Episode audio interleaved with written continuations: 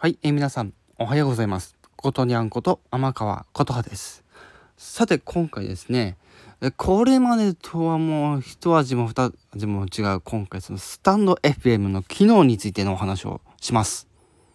はい、そうです。大変お待たせしました。で、これね、あの、もちろん知ってる方は知ってると思うんですけども、知らない方のために今回これ撮ってます。いいですか？はい、ではタイトル通り、えー外部音源についてのお話をしていきたいと思います。はい、で、えー、まずですね、えー、この外部音源というのが、え、収録配信の時に外から、え音を持ってくるまさにねあの言葉通りなんですけどそれを、えまあ、収録音声に、え入れることができるというまあそんな優れものなんですけど、ちょっとね、癖があるんですよ。ちょっと、外部音源のこの機能に関して。で、何かっていうと、これ今スマホ、ね、今このスマートフォン、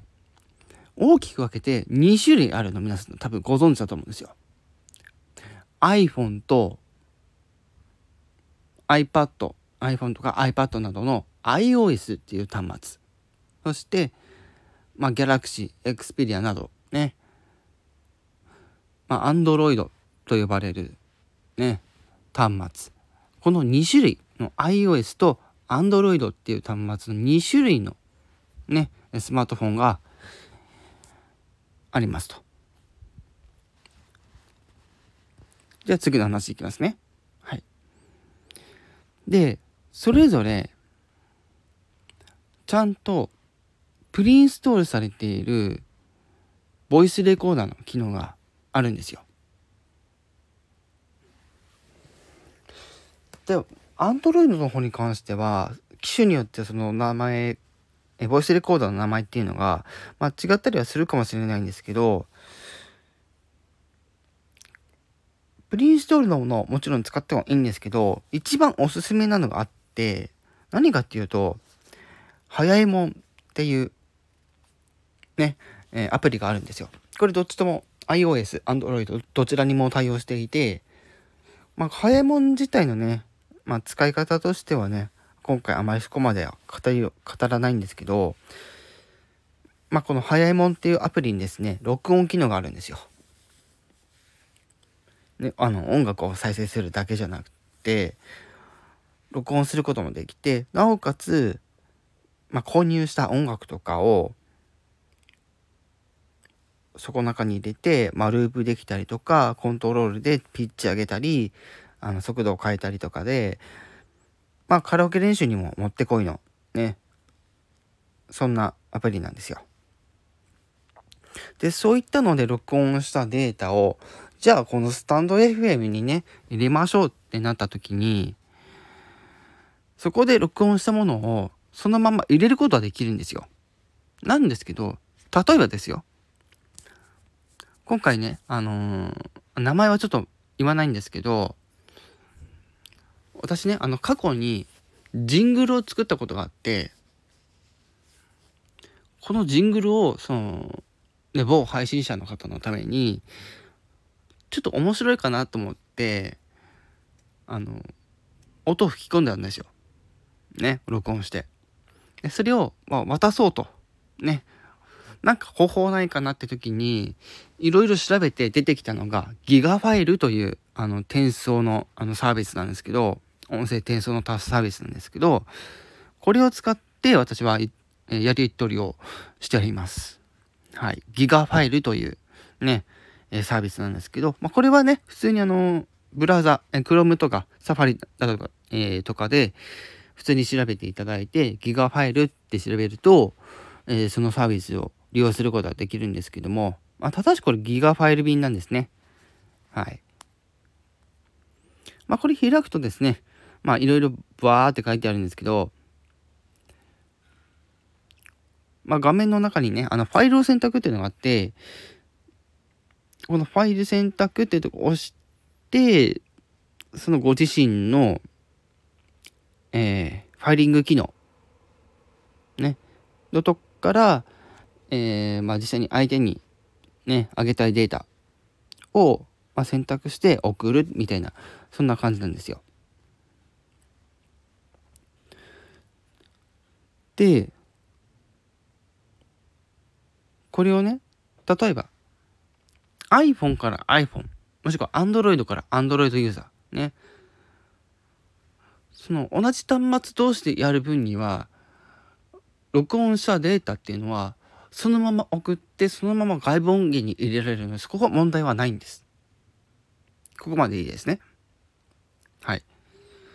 で、問題なのはここからです。そう。iPhone から Android、Android から iPhone、ね。っていうデータの渡し方について、そのまま上げても、実はこれ外部音源として入れようとした時にエラーで弾かれちゃうんです。じゃあどうしたらいいかっていうと、あの、変換しなくちゃいけないんですよ。そのデータの変換。で、このことを拡張子の違いっていうものなんですけど、まあ、いきなりその専門用語言わないでくださいよって思うかもしれないんですけど、これ簡単に言うと、例えば iPhone がリンゴの形だとして、Android がロボットの形だとします。で、その音声の形、音声データの形がね、iPhone がリンゴの形、Android がロボットの形。ね。その、端末の、ね、その端末というかその Android とか iPhone の、なんだろう、その、ね、端末イメージキャラクターみたいな そんな感じのオフィスとイメージしていただければすんごくわかりやすいんですけど、例えば iPhone から Android に送るときに、リンゴの形のしたデータをロボットの形のした端末にそのままリンゴの形で送っても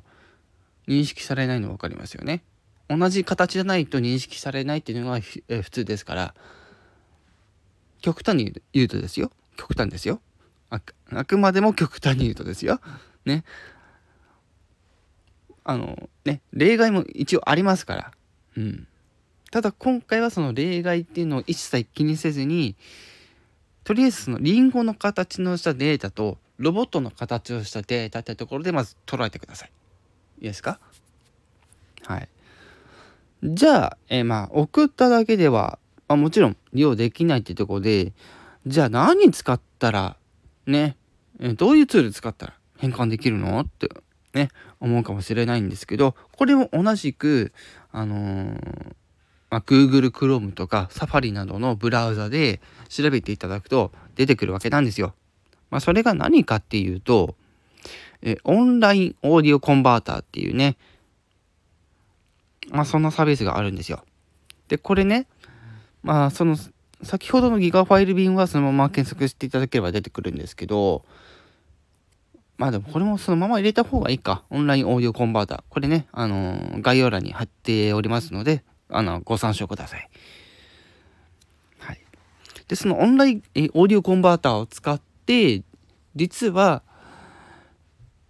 えー、その拡張子の変更ができちゃいます。はい。もちろんこれが、えー、まあ、さっき言ったように、リンゴの形からロボットの形へ変換する。あるいはロボットの形からリンゴの形に変換するっていう風にできます。で、その、えー、やり方だけね、あのー、ざっとお伝えしたいんですけど、まあ、ギガファイル便とか、えー、ね、えそこら辺の使い方は、そこまで苦戦しないと思うんですよ。多分。まあちょっと簡単にお伝えしますと、ギガファイル便の方はファイル選択して、送りたいデータを選択して、えダウンロードが完了したら、えー、URL が出てくるんで、それを全部コピーして、まあ Twitter とか Facebook、LINE などで、あの、つながっているね、その相手の方に、その URL データを、まあ、送りますと。そうすれば、その相手の人はそれを受け取って、そこから入って、データをダウンロードできて、で、そのご自身の携帯で外部音源として取り入れることができるというシステムです。はい。で、えー、あとそのあれですね、えー、オンラインオーディオコンバーターの方ですね。で、こちらの方が、えー、ちょっと、ちょっとだけ難しい話になってしまうんですけど、まあ、先ほどね、その iPhone の方は、まあ、リンゴの形で、Android の方が、まあ、ロボットの形っていう、すんごい極端な例のね、あの、表現の仕方をしたんですけど、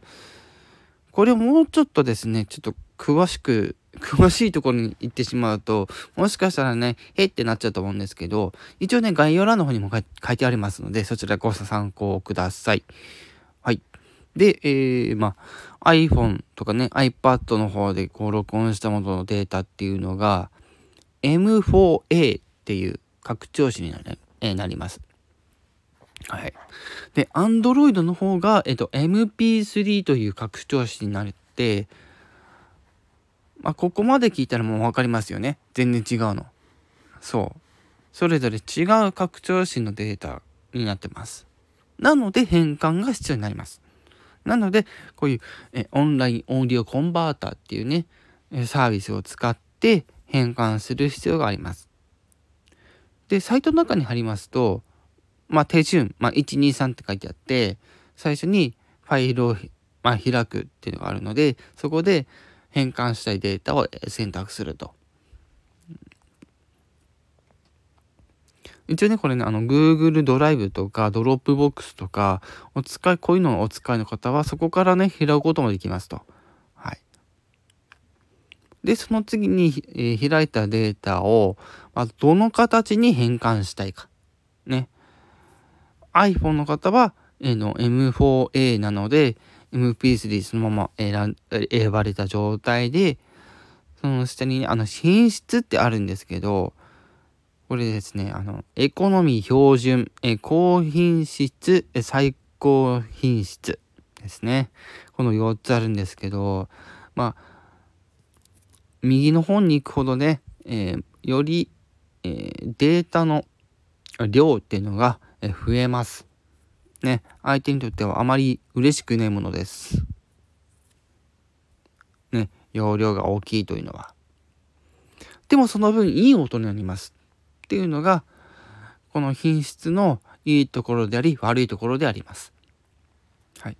でそれが選び終わったら変換するんですけどより右の方見ていくとね詳細設定とかねトラック情報の編集とかあるんですけど、まあ、実際押してみてねあの実際確認していただきたいと思ってますそこは。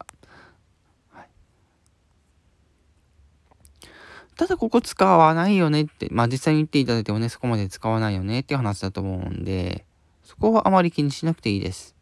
はい。ね、トラック情報の編集に関しても、特に、あの、多分ね、設定しなくても大丈夫かなと思います。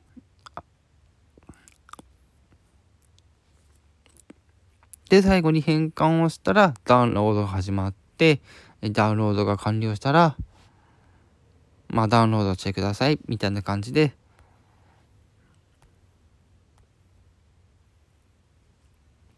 えー、出てくると。保存先に、えー、Google ドライブとか、えー、 Dropbox が、えー、出てきますよと。ね、もちろんダウンロード。ただこれダウンロードしたらあれか。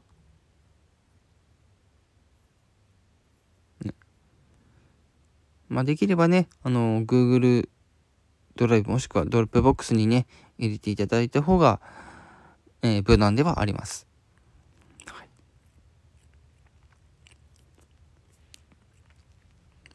で、変換が終わったデータを、じゃあ相手に送りましょうってところで、先ほどのギガファイル便になって、でそこから送るという感じになります。